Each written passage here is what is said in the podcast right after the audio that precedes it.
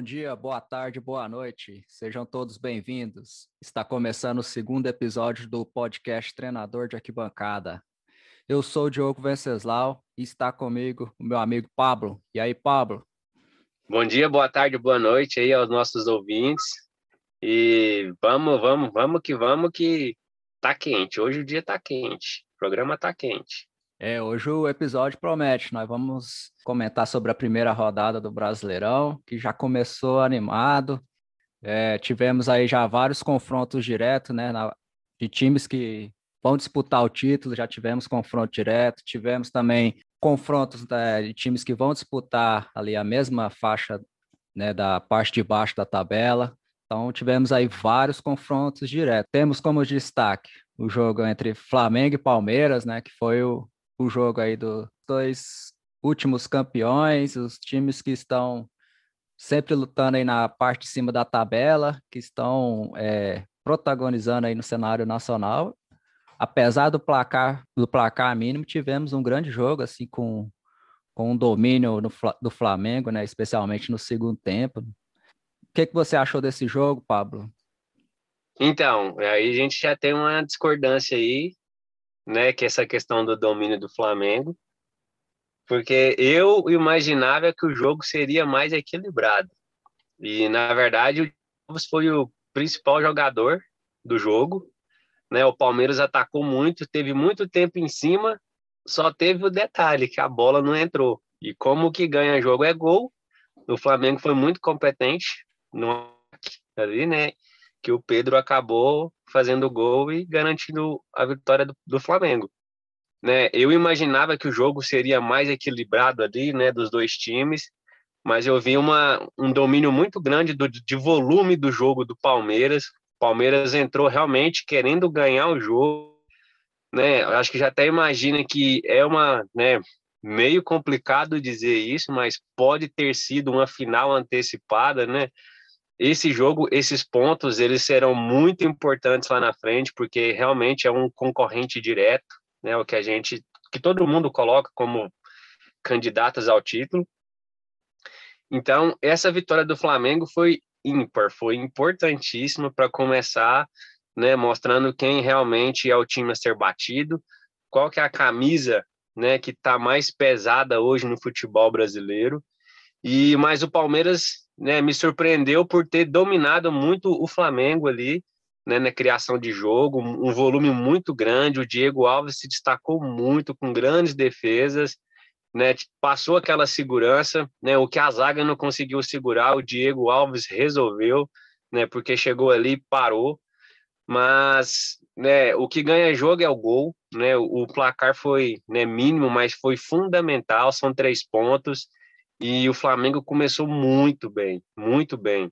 Né? Eu tenho minha teoria de treinador de arquibancada que mais importante do que o time jogar bonito, né, com aquele volume, perder muitos gols, no fundo, no fundo, o que a gente quer é a vitória, quer ver o gol quer ver a vitória, nem que seja de canela, nem que seja de carrinho, igual foi ali o gol do Pedro, né, nem que fosse uma canelada, uma bicuda, mas o que importa é os três pontos, é ele que dá o título no final das contas.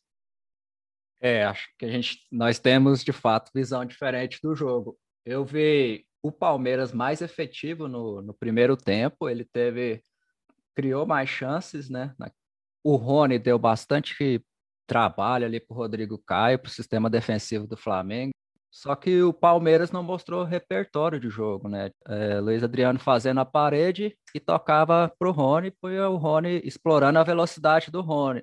E ali o Palmeiras, no primeiro tempo, teve duas grandes chances, né? A primeira, né, que, é, que o Luiz Adriano finalizou, e o, Diego Alves fez uma defesa ali, que ele já tinha saído da bola, né, e tirou com o pé, foi uma defesaça, assim. Contou também com um pouco de sorte, porque ele já tinha passado da bola, ele foi para outro lado, mas ele deixou a perna, e, e foi necessário para evitar o gol. E teve também aquele chute do Rony no final do primeiro tempo, que ele fez uma, uma bela defesa.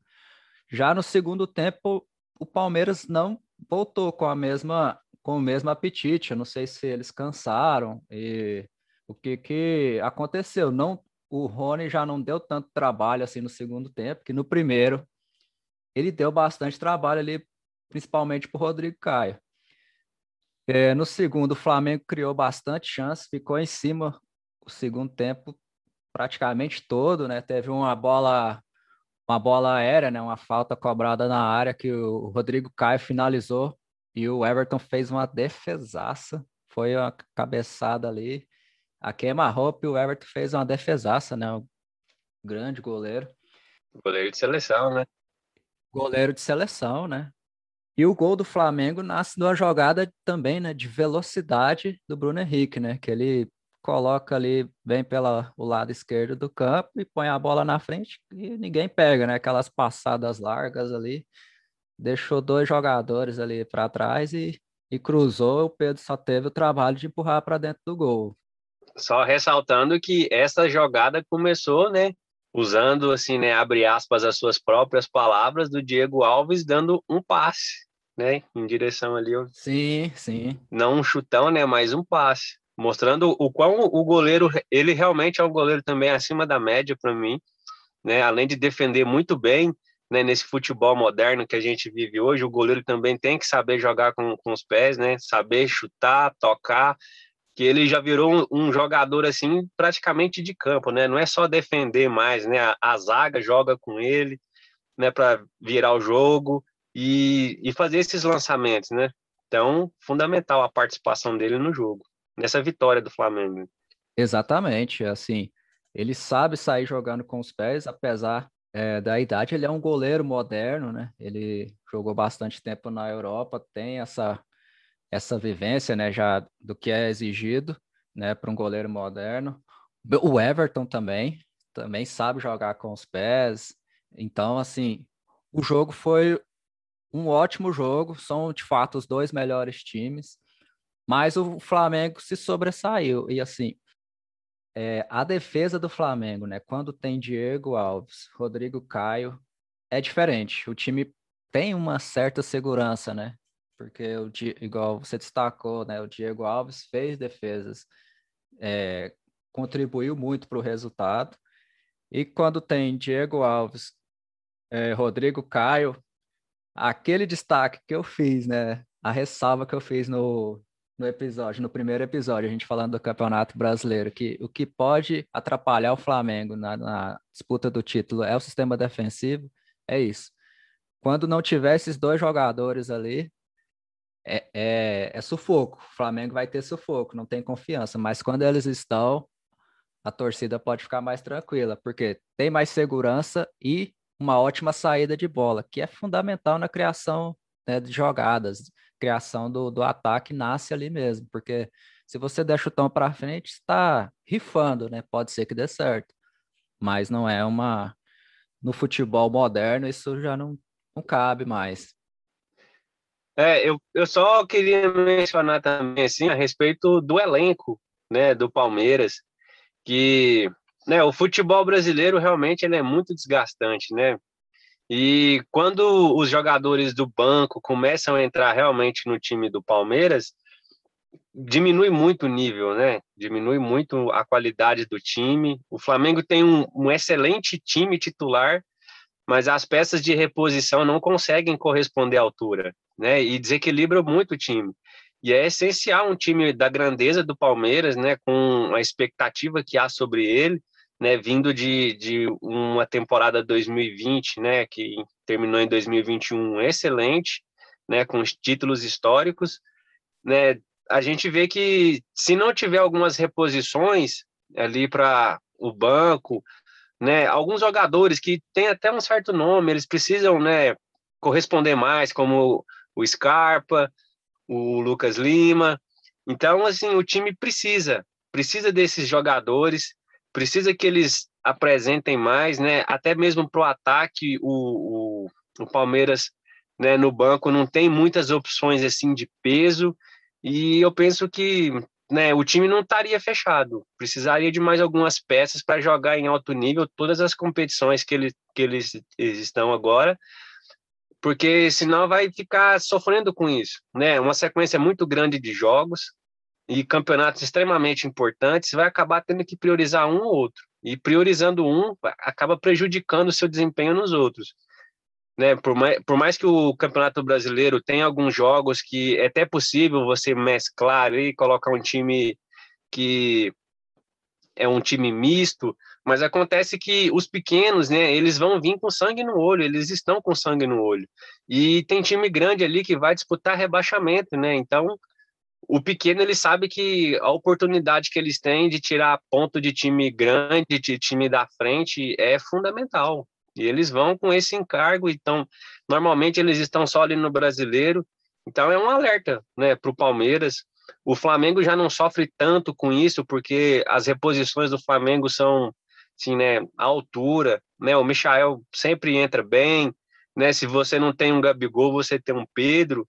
Então, assim, é bem diferente, né? O Vitinho, às vezes, né, dá uma desequilibrada, às vezes deu uma sumida, mas o time do Flamengo é muito diferente nessa questão do banco em relação ao Palmeiras. Eu vejo que o Palmeiras precisa de algumas peças ainda.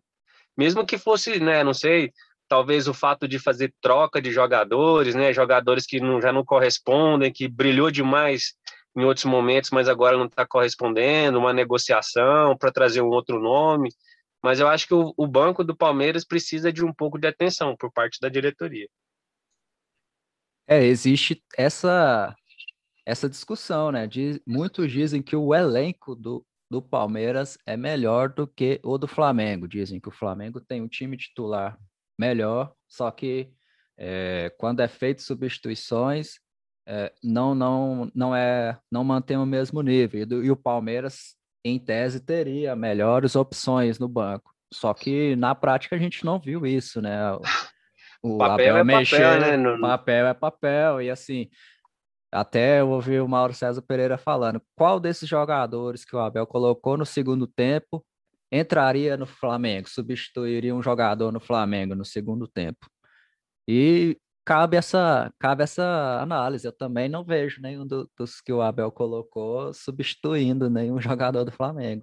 E assim, o Vitinho entrou bem, o, o Michael entrou bem, né? E teve até uma chance cara a cara com o goleiro ali e não conseguiu finalizar. Mas é isso. É, Sim.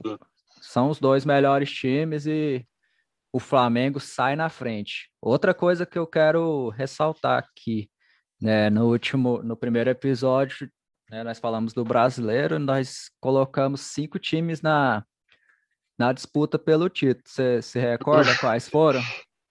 Sim, com certeza. Inclusive, eu, eu, acompanhando alguns comentaristas, cara, é impressionante, é unânime. Todos colocaram os mesmos cinco, uhum. né, é, disputando o título. Mas eu acho que depois da primeira rodada já dá uma, assim, né, embora seja muito cedo, talvez a gente já não crave já com tanta unanimidade esses cinco mais, né? Sim, é muito cedo, mas só um deles venceu, né? E foi um confronto direto. Então, isso aí né, é uma vantagem. Ó, é muito cedo para a gente estar tá falando, mas analisando a disputa, é, é uma vantagem muito boa que o, que o, Flamengo, apesar do placar, mas foi um contra o, o rival direto contra o título, e considerando que os outros concorrentes não vencer, o, o Flamengo já tem uma certa vantagem aí para o decorrer do campeonato.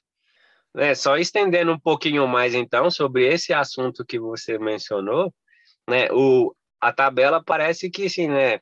Ela está perfeita para o Flamengo, porque nessa segunda rodada ele vai enfrentar novamente um concorrente, né? Que é o Grêmio, uhum. né? Que vencendo, né? Já vai tipo, né? Já venceu dois dos seus concorrentes.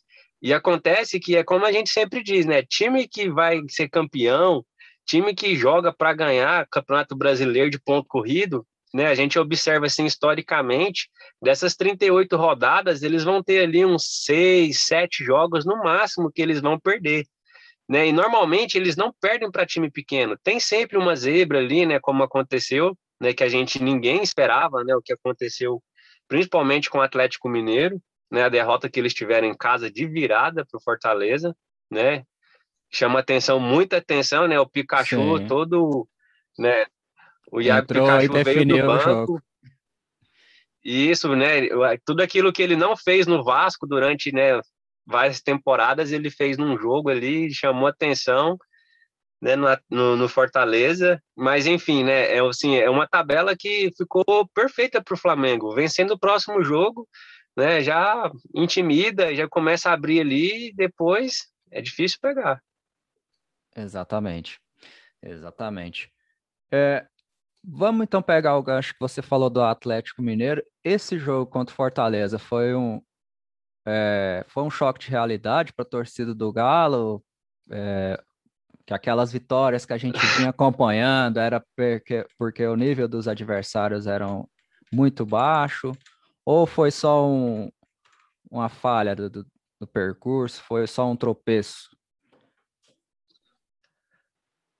Assim, né, é meio né, que, que foi um choque de realidade foi para todo o cenário esportivo brasileiro, pelo menos, né, porque é algo que eu imagino que ninguém esperava né, uma derrota do Atlético, ainda mais nas circunstâncias, né, de virada, usando o time principal, né, esse fator campo jogar em casa, para mim, na minha opinião, ele não tem o peso do que teria se tivesse a torcida, talvez fosse um, um placar diferente, né, uma motivação diferente, né, esse fator casa, porque sem torcida não, não tem esse peso, né, a torcida realmente é um diferencial ali na beira do gramado. Né? Mas, de qualquer forma, perdeu em casa, de virada, né? para um time que não é um time que vai ali concorrer ao título, todos sabemos, e foi uma zebra, né? Impressionante. Eu não penso que seja assim um que o Atlético Mineiro realmente não seja esse time que vai disputar o título. Eu ainda acredito que ele vai disputar pelo investimento, pelos nomes que ele tem, né? É lógico que ele precisa provar isso em campo, né? Vem ali muito bem na Libertadores, né? Teve algumas vitórias ali elásticas, né? Começou ali meio mal e né, já todo mundo desconfiado, problemas extra-campo, de repente parece que tinha resolvido, né? E, mas infelizmente o futebol brasileiro também é dessa forma, né? Se você joga um jogo mal, já começa a colocar em dúvida. Se tiver dois, você já está com problema. Três resultados ruins, já começa a ter, né, aparecer problemas extracampo, na imprensa. Se houver um quarto jogo, já a cabeça do treinador já vai embora. Então, o futebol brasileiro não dá muita margem para zebras. Né, aconteceu essa, no próximo jogo, se acontecer um, um resultado que não for uma vitória, já vão começar a questionar, já vai começar a aparecer ali alguns problemas né, entre jogadores, vão falar que é vaidade, né, um, um, jogador como Vargas ficar no banco, o Cuca é doido de fazer uma coisa dessa, um investimento alto para colocar o rapaz no banco, enfim, começa a aparecer assuntos, né? Não desmerecendo né, a, a grandeza e, o, e a vitória assim, né, excepcional do Fortaleza, que para mim né, lá na frente, esses pontos são cruciais, serão fundamentais né, para qualquer Sim. objetivo que ele está buscando, né, com, ganhar fora de um time grande, de um time que, né, é do, é, que vai disputar um título, é fundamental. Isso faz muita diferença né, do meio para o final da tabela, a questão de aspiração do time. Então, assim, né, mas é um sinal de alerta no time do Atlético Mineiro, porque né, a gente sabe que futebol também tem um lado psicológico, né? Não é só dentro de campo ali entrar e resolver. E né, a gente vai mencionar outros jogos, né? E tem assim, né, a gente observa, eu observo muito isso no time do Corinthians, né? Jogadores ali que são, né, que tem um nome muito grande no cenário nacional, que jogaria ali em qualquer time no futebol brasileiro como titular, vários deles, mas que quando eles estão em campo, né, uma pressão tão grande ali na cabeça, uma responsabilidade, um, uma linha tão fina ali de não poder errar, pouca margem para erro e acaba que tudo, né? Qualquer deslize já começa a virar uma tragédia e perde o controle rápido do jogo, não tem aquele emocional forte, não tem aquele sangue frio para poder reverter uma situação ruim, para poder encarar o jogo assim como algo que vai finalizar os seus problemas, né?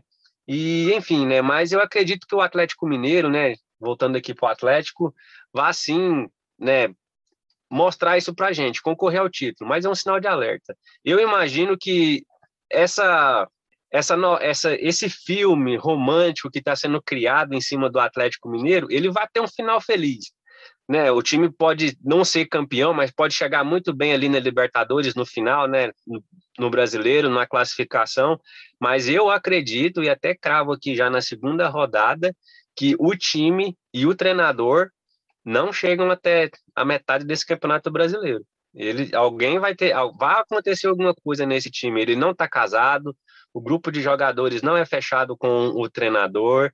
A gente consegue, assim, né? Eu observo isso, eu percebo isso. Você colocar jogadores que têm peso no banco, né? Como Vargas, por exemplo, isso vai ser sempre um fator de questionamento para o treinador e o jogador fica insatisfeito, né, de estar tá jogando no futebol aqui do Brasil, do Brasil, o cara vem da Europa, ele quer jogar, ficar no banco no Brasil, talvez seja algo assim do ego, da vaidade dele, ele não se sente bem com isso, e enfim, né, a gente espera que tenha um final feliz, porque isso é bom para o campeonato, mas eu imagino que do jeito que está o time, não está fechado e vai sim haver mudanças no decorrer do, do, do campeonato e do tempo aí.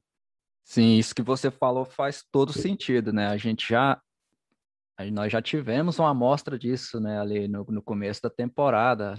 É, o, o, Hulk, né, quando o time tá, teve alguns tropeços, né, alguns empates, é, o pessoal estava cobrando, né, um desempenho melhor do, do Hulk, a imprensa cobrando, e ele colocou a culpa no treinador, né? Falou, ah, o treinador não me põe para jogar, Sim, estava pegando banco e não aceitava.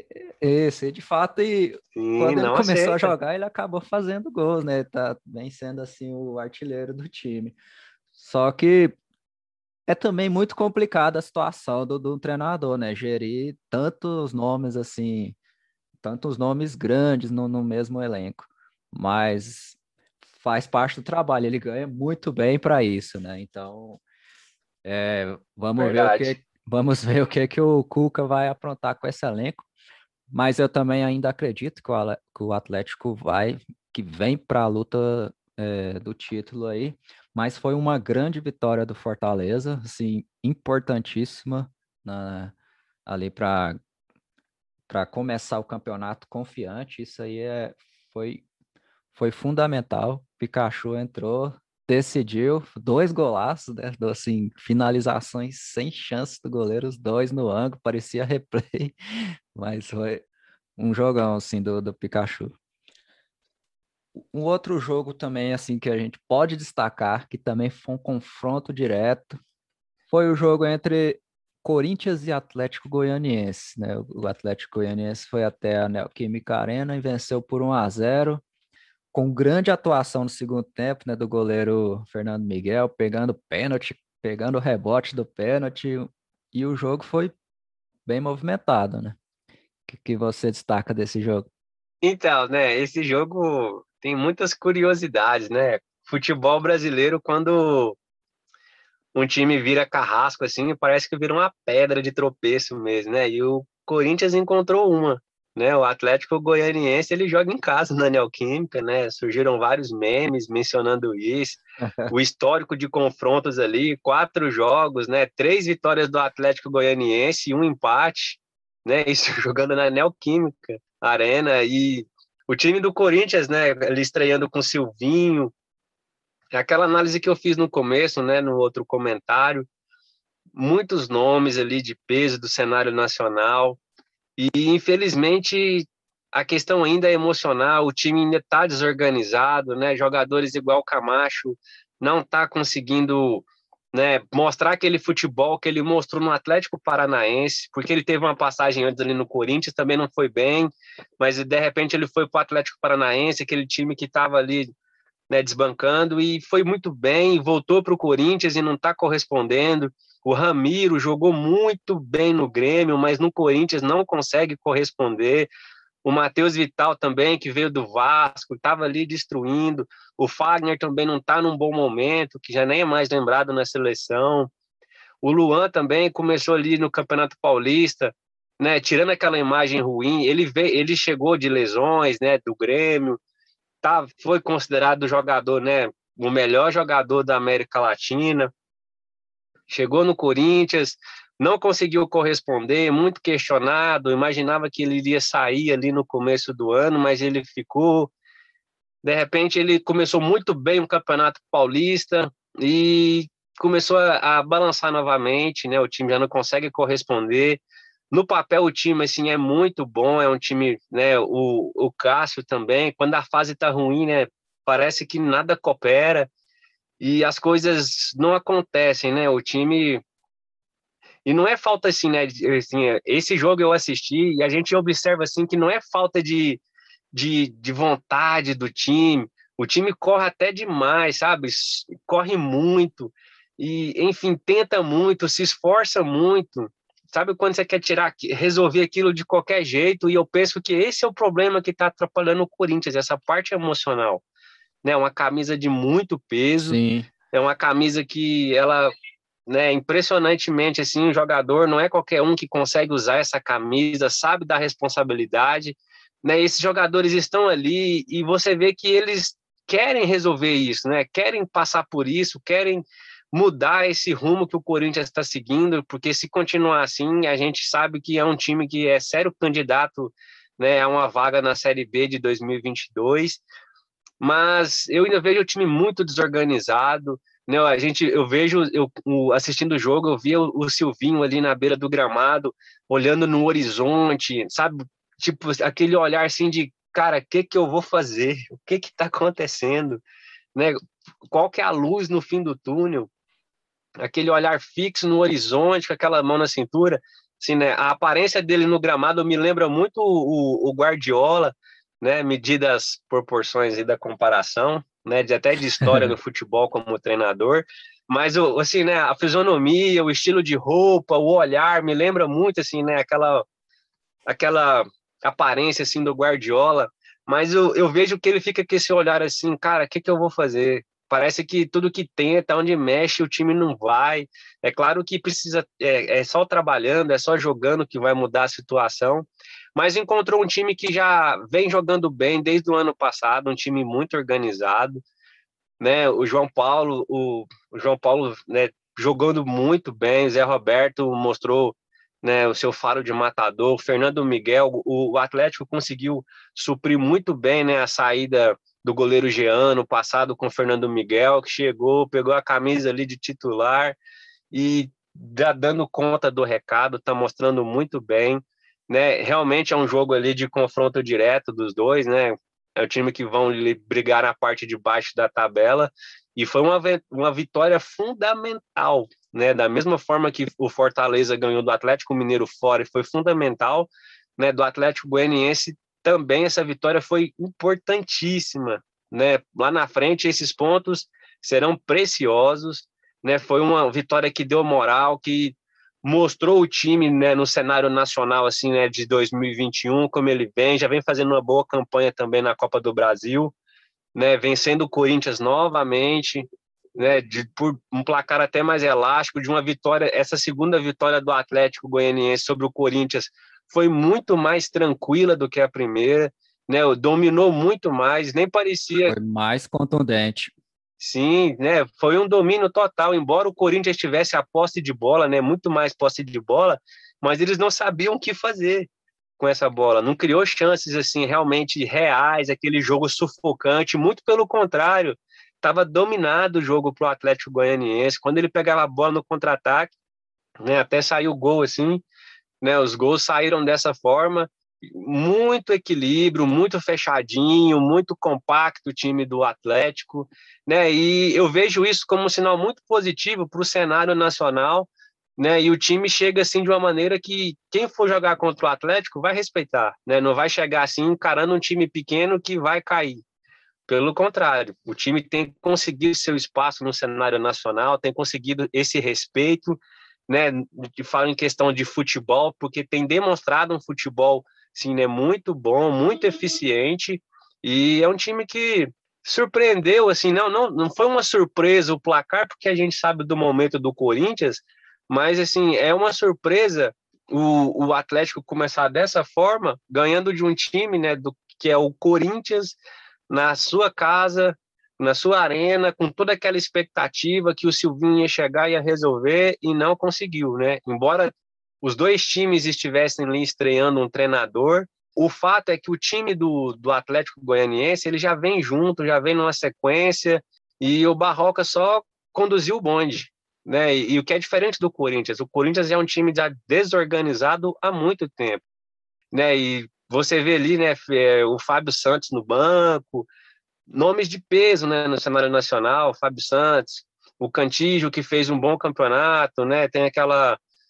Né, o Jô no banco também. Então, é difícil a situação do Corinthians, é muito difícil, é só com o trabalho mesmo, né? Mas eu vejo que é um time muito desorganizado, muito mesmo. Tem muito trabalho para o Silvinho ali, e eu espero que ele consiga, né? Ter sequência desse trabalho. Talvez com essa nova regra do futebol brasileiro, das mudanças de treinador, ele consiga, né? E espero que não seja tarde, porque é um time que é um time grande, né? E a gente eu sempre vejo pelo lado assim do equilíbrio do campeonato. Isso torna mais gostoso ver um campeonato mais disputado. Mas para mim o Corinthians só confirmou aquela expectativa de uma vaga na Série B do ano que vem. Sim, é, a gente já havia falado, né, que nós apostaríamos no Atlético se fosse umas três semanas atrás, porque o time vinha bem, vinha organizado e teve a saída do técnico Jorginho, aí isso para a gente se tornou uma incógnita, né? Como que o time vai reagir da agora para frente? E o Atlético nos mostrou aquela organização tática, uma segurança enorme. É, parecia assim, o time mostrou uma segurança. Eu sei que você quer assim, afirmar que parecia que estava jogando em casa, né? Não, sim, estava jogando em casa.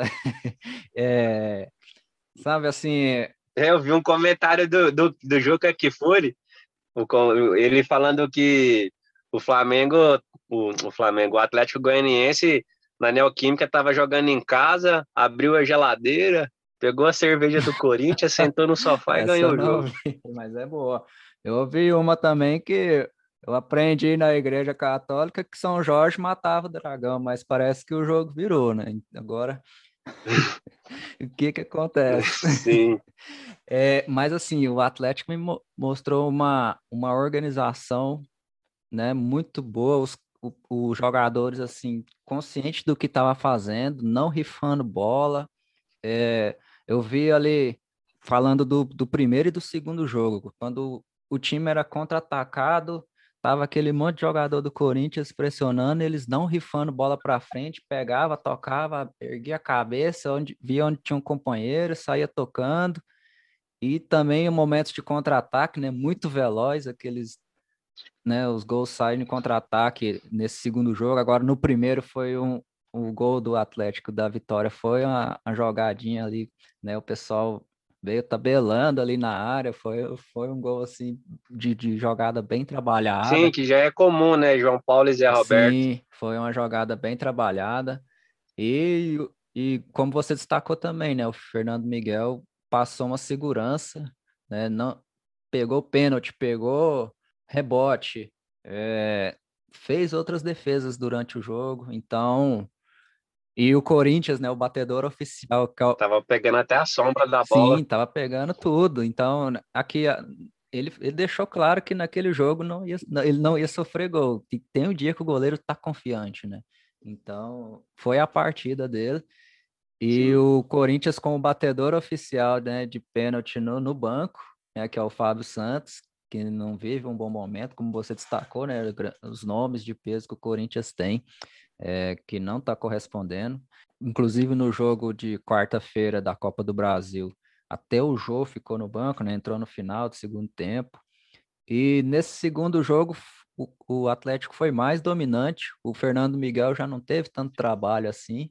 Né? O Atlético venceu por 2 a 0 mas o Cássio ainda salvou o terceiro gol. Né? Teve uma jogada ali cara a cara que ele fez na defesa, jogou para o escanteio e no próprio escanteio né, a finalização foi no travessão. Então, 2 a 0 ainda ficou, né? Ficou pouco, né? Poderia ter sido mais, barato. ficou barato. Então, e o Corinthians nesse segundo jogo mostrou, acho que, mais desorganização. Por mais que os caras tentam, o Corinthians estava sem centroavante, mas ficava cruzando bola na área, então não, não faz sentido, né? Jogar né? Poderia ter um jogo ali, pelo menos, para tentar a cabeçada. Então, é, o Silvinho vai Sim. ter muito trabalho. E o João é um cara líder também, né? Ele, ele equilibra. Sim. o Jô é um cara que, assim, né, líder em campo, ele equilibra. Sim. Agora, o Fagner, né, né, ele tá numa fase, assim, não tá numa fase boa e, e o desequilíbrio que ele tava no jogo, né, o nervosismo, aquela vontade de não querer errar, né, de não poder errar, acabou passando para o resto do time. Foi exatamente isso, né?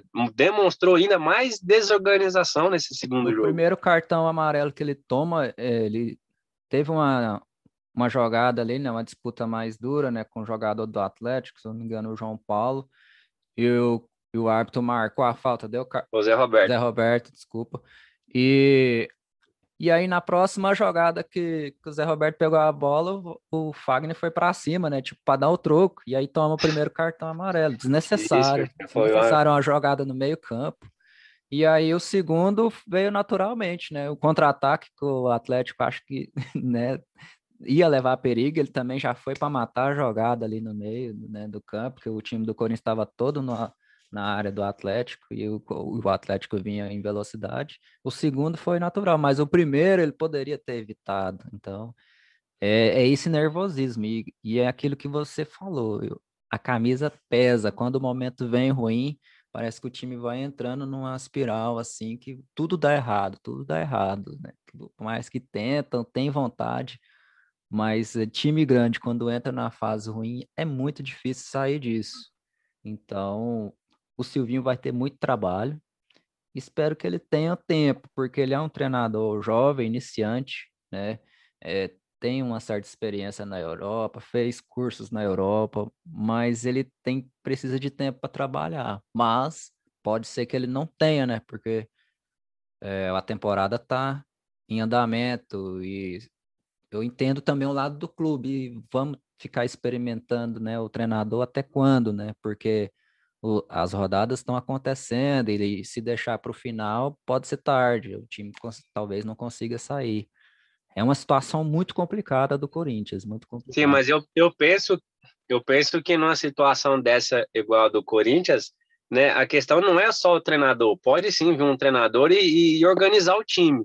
Mas esse treinador, para conseguir fazer isso, ele vai ter que ter um apoio da diretoria e do elenco que na verdade no meu caso não que os jogadores e a diretoria não estejam né juntos com o Silvinho nessa mas eu acho que tem mais fatores extracampo que estão prejudicando muito mais o Corinthians do que o, né, o fato dessa mudança de treinador e do Silvinho não estar tá conseguindo fazer esse time ser organizado. Para mim tem coisas extracampo, atrapalhando muito o Corinthians. Sim, não, agora a gente não pode nem cobrá-lo, né? Ele teve só o primeiro jogo no Brasileiro, né? E teve um outro jogo na, na Copa do Brasil, mas é um trabalho, precisa amadurecer e ele não tem culpa ainda, né? Não deu, não deu para ele implantar nenhuma ideia ainda no time, então ele precisa de um tempo aí para implantar as ideias dele, é, é, decidir qual, é, quais vão ser os 11 jogadores né, titulares. O,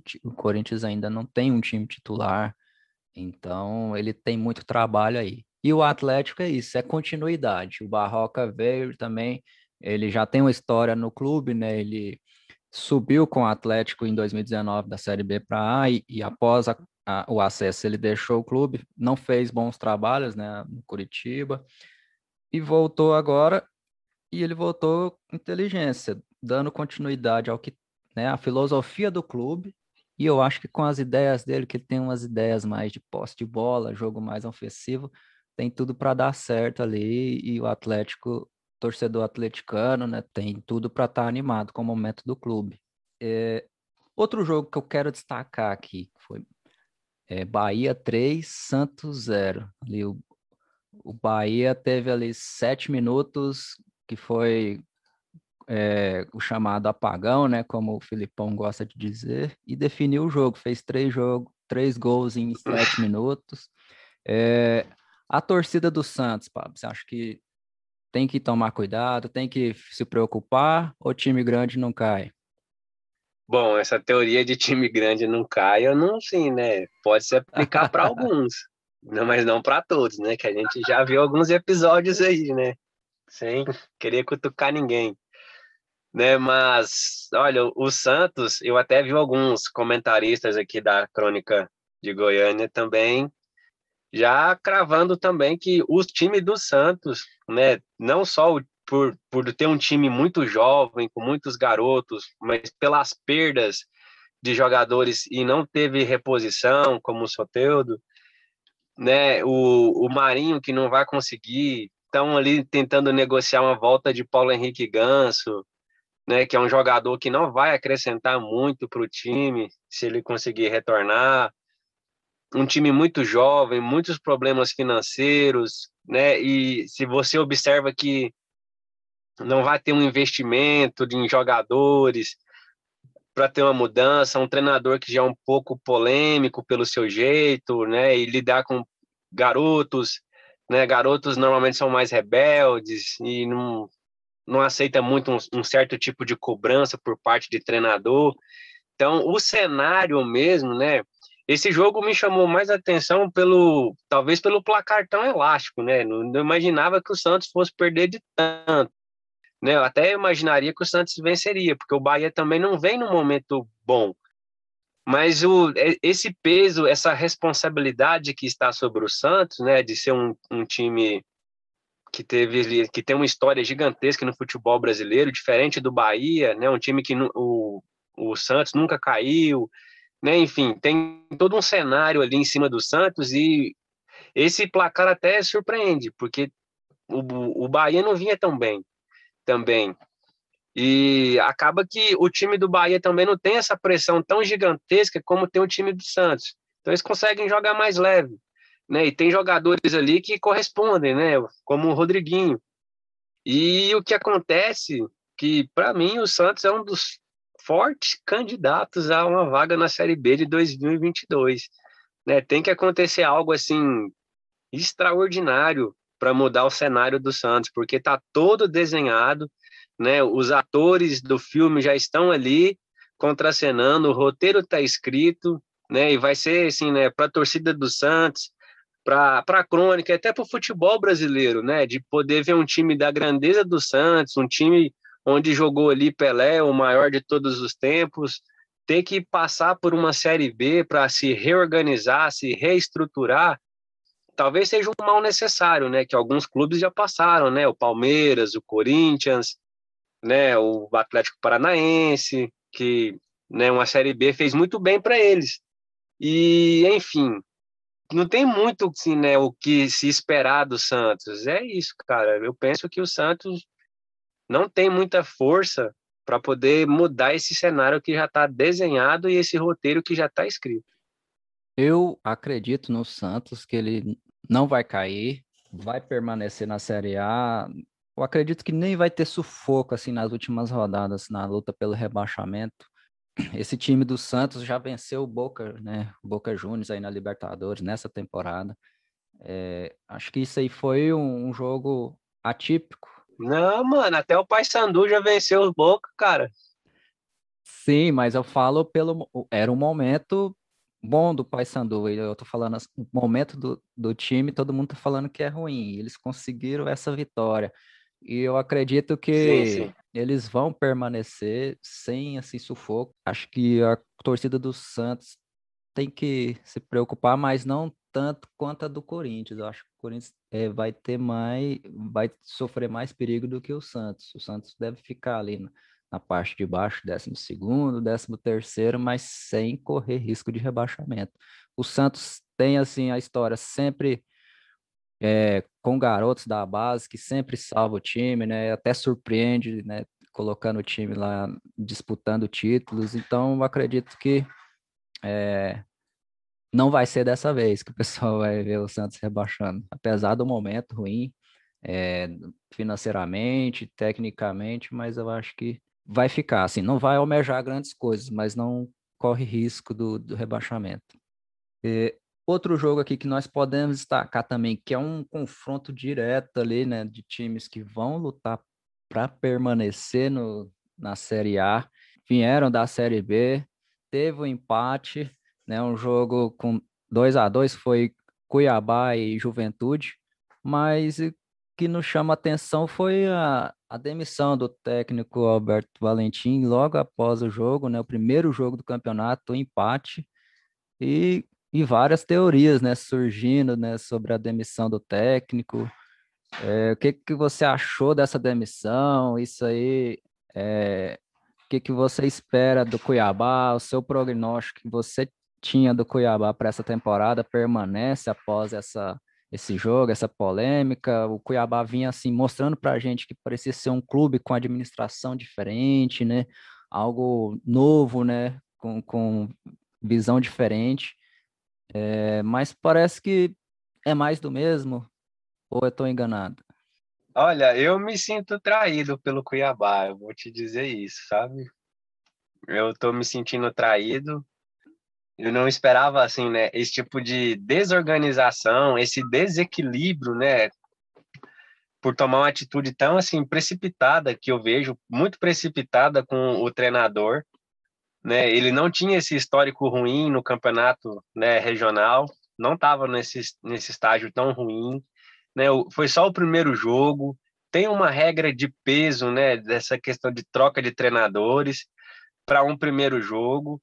E o time do Cuiabá, assim, né, não está com problemas financeiros, como o Santos que a gente mencionou agora, né, não tem grandes investimentos, embora tenha alguns jogadores ali de, de que chamam atenção, né, alguns que já jogaram no Corinthians, né, como o Clayson, mas, olha, vou te ser bem honesto, assim, né, esse, eu me senti tão traído que eu perdi a confiança no time, né, traição leva essas coisas, a pessoa trai e perde a confiança. Que eu até, até a opinião que eu tinha a respeito do Cuiabá, ela deu uma balançada. Eu perdi essa confiança que eu tinha no time de conseguir fazer um, um campeonato seguro, até para conseguir se manter. Embora eu tenha até colocado ele na minha previsão ali na zona de rebaixamento. Mas eu imaginava que ele era um time que poderia surpreender, surpreender ficando, porque tem outros times ali que vão né, passar por isso também, que estão nessa disputa pela vaga na Série B do ano que vem. E esse desequilíbrio, tudo isso que aconteceu, o cenário do treinador, né, que estava vindo, chegando confiante, né, eu participo ali da imprensa do clube, eu vejo o noticiário ali, o treinador não tinha nenhum tipo de questionamento por parte da diretoria, do clube, da torcida, estava tudo muito tranquilo. Para num jogo, né, após o final de um jogo, né, que até a própria imprensa ali do clube anunciou a, a coletiva com o treinador. Parecia tudo tranquilo até ali, de repente vem essa notícia assim, meio que do nada, né? E é claro assim, se você vai citando os fatos, né, repercutiu muito esse episódio no, na primeira rodada, acho que nenhum assunto chamou tanta atenção, né? Foi tão comentado como quanto essa demissão. Talvez por essa regra, né? E pela forma que surgiram muitas teorias da conspiração. Assim, né, eu não não estou dentro do clube para poder afirmar, mas assim pela lógica de qualquer situação, quando você está ali num relacionamento, está tudo tranquilo e de repente do nada vem uma notícia dessa de separação, de rompimento, de não, não te quero mais, é claro que tinha alguma coisa por trás, alguma coisa muito grave aconteceu porque senão não tomaria uma, decisão assim tão crucial, né, tão importante como essa, num campeonato que você não pode fazer muitas trocas, você não iria arriscar essa carta que você tem assim tão cedo, na primeira rodada de Campeonato Brasileiro que tem 38. Né? E para um time que estava vindo bem, não tem esses problemas financeiros, como eu havia mencionado, um time que está um pouco ali, né, que já vem jogando junto desde a Série B, fez uma excelente Série B no passado, né, foi campeão regional, então é um time que estava assim com as boas credenciais. E esse fato assim realmente me mostrou um desequilíbrio por parte da diretoria, né, que é claro que eles não querem ser rebaixados, não querem cair. Esse resultado não ia definir o futuro do Cuiabá, no empate né, com concorrente direto, ainda que fosse em casa, não é o mais desastroso, também não seria o fim do mundo, não é um resultado assim, né, horrível, prejudicou demais o clube. Só o primeiro jogo, né? Exato. Então, assim, né, como eu te disse, o cenário não era para tomar uma, decisão dessa. Como ela foi tomada, né, e assim foi muito rápido, né, anunciaram ali uma coletiva do treinador, normal, como todo final de jogo, e de repente já veio essa notícia da demissão dele, começou a surgir histórias, né, envolvendo ali diretores, atletas, vice-presidente, né, e ninguém confirma nada, é lógico que vão querer abafar para não prejudicar a imagem nem do clube, nem de jogador, nem do treinador, né, porque a vida segue para todos, mas tá bem nítido para mim que alguma coisa aconteceu, né? Eu perdi a confiança no clube e com essa é, com, com essas atitudes assim de desestabilidade, de desorganização, né? Que isso é fundamental. O futebol, você tem que ter um equilíbrio, tem que estar organizado, não tem que estar encaixado, tem que estar fechado, né? Que as coisas acontecem, deu problema, resolve aqui dentro, né? A gente tem que ter maturidade para isso, não está lidando com homem, está lidando com profissionais, então a gente tem que ter essa maturidade para resolver os problemas aqui dentro. E, né? E essa atitude só despertou isso em mim, que realmente o time ainda não está pronto para uma Série A. O time ainda não está pronto para figurar entre os principais clubes do país, né, que ele precisa de um pouco mais de maturidade por parte da diretoria, principalmente, né, que é o que sustenta ali o equilíbrio do time, que é para mim a cabeça do clube é a diretoria. Sim, sim, e nós, né, enchemos a bola do clube, é, estávamos com, com expectativa, destacamos né, a ascensão do clube aí no, nos últimos anos, um trabalho que deu frutos tão rápido. E na primeira rodada do brasileiro, ele, ele acontece assim, né? Tem essa reviravolta. É, é nítido que algo aconteceu, mas nós não não vamos né, alimentar nenhuma teoria da conspiração aqui, não, não, não vamos afirmar nada, mas alguma coisa aconteceu, porque se fosse pelo trabalho, poderia ter, ter trocado o técnico antes do primeiro jogo para não comprometer a, o próprio desempenho do, da equipe dentro do campeonato, Exato. porque eles já queimaram uma troca que eles tinham direito, então não faz, é muito estranho isso aí, mas é o futebol brasileiro. Então, voltamos à normalidade. Sim, né? E agora analis... Sim, analisando o caso agora, né? O, real, o mais prejudicado nesse jogo foi o Juventude, né? Porque estava com a vitória na mão, um concorrente direto fora de casa e acabou cedendo empate. Então, o maior prejudicado nem foi o Cuiabá com essa troca e tudo e tal, assim, no jogo, no ponto ali, que é o que importa, prejudicado mesmo foi o Juventude ter conseguido segurar essa vitória, que seria fundamental para ele. Sim, sim. E o time do Cuiabá ainda mostrou, né, que não desistiu, né, e foi buscar pelo menos um empate. Então, mostrou aí um sim. espírito de, de luta, né, do, do, do time. Mas é isso aí. Campeonato que segue. Vamos ver que, quem vai ser o novo treinador da equipe do, do Cuiabá. Além desses jogos que nós destacamos, você destaca algum outro mais, Pablo? Bom, eu só faria um comentário a respeito do jogo do Inter, né? Do Inter, que o Internacional, que é um time que a gente coloca ali também para disputar uma vaga de Libertadores, né? Para mim, título eles não conseguem? Não tem esse elenco, não tem essa, não chegou com esse moral todo para disputar um título ali de igual para igual com o Flamengo, por exemplo né? Mas chama atenção pelo fato de estar ganhando de 2 a 0 dentro de casa, né? Parece que está tudo tranquilo e de repente toma um empate, né? Do, do esporte, esporte que não é bobo nem nada, né? Tá ali correndo por fora e conseguiu um grande resultado, até pelas circunstâncias do jogo, né? E enfim, né? Esse é um resultado que me chamou a atenção, né? Também por esse detalhe, né, do, do, do, Inter tem essa mania de perder pontos assim que estão na mão, né? Tá garantido o placar. E é por isso que eu não consigo ver o Inter como um, um candidato ao título, que ele costuma perder. Assim como o Grêmio também costuma perder pontos preciosos para alguns times que você né, não imagina. Né, em alguns jogos que não imagina, né, nem desmerecendo o adversário, mas na circunstância do jogo, né, de você ali, como o Inter tá ganhando de 2 a 0 dentro de casa, ainda permite um empate, né? São, você realmente perdeu dois pontos preciosos para o restante do campeonato. Lá na frente vai com certeza fazer falta. Sim, e você tem razão, total razão nisso aí. O jogo parecia estar tá decidido. Eu, eu não terminei de assistir, o jogo estava assim, seguro, tranquilo. É, e depois, quando eu vi o resultado, eu me surpreendi, né? É tipo aquela assim, né? Não, que já acabou, vou até dormir. Exatamente, que foi um jogo mais tarde, eu já estava cansado, vi o primeiro tempo, metade do segundo, falei, não, aqui tá decidido. E aí, na hora que eu vi o resultado, no... falei, pô, como assim, né? Então é isso, é, é, é, por essas e outras que a gente acaba né, tirando o Inter mesmo na disputa da ponta da tabela. É, teve também outro jogo, né, do Red Bull Bragantino contra a Chapecoense, lá em Chapecó, e o Bragantino né, mostrou a sua superioridade, né, seu melhor momento, pôs uma, uma vitória ali 3 a 0 fora de casa. É, achei um pouco elástico assim, né, que me surpreendeu 3 a 0 né, mas é realmente a realidade dos dois clubes hoje, né? É bem desigual. Sim, bem desigual. E acho que a gente já comentou, mas fazer um destaque da boa vitória também do Ceará sobre o Grêmio. Né?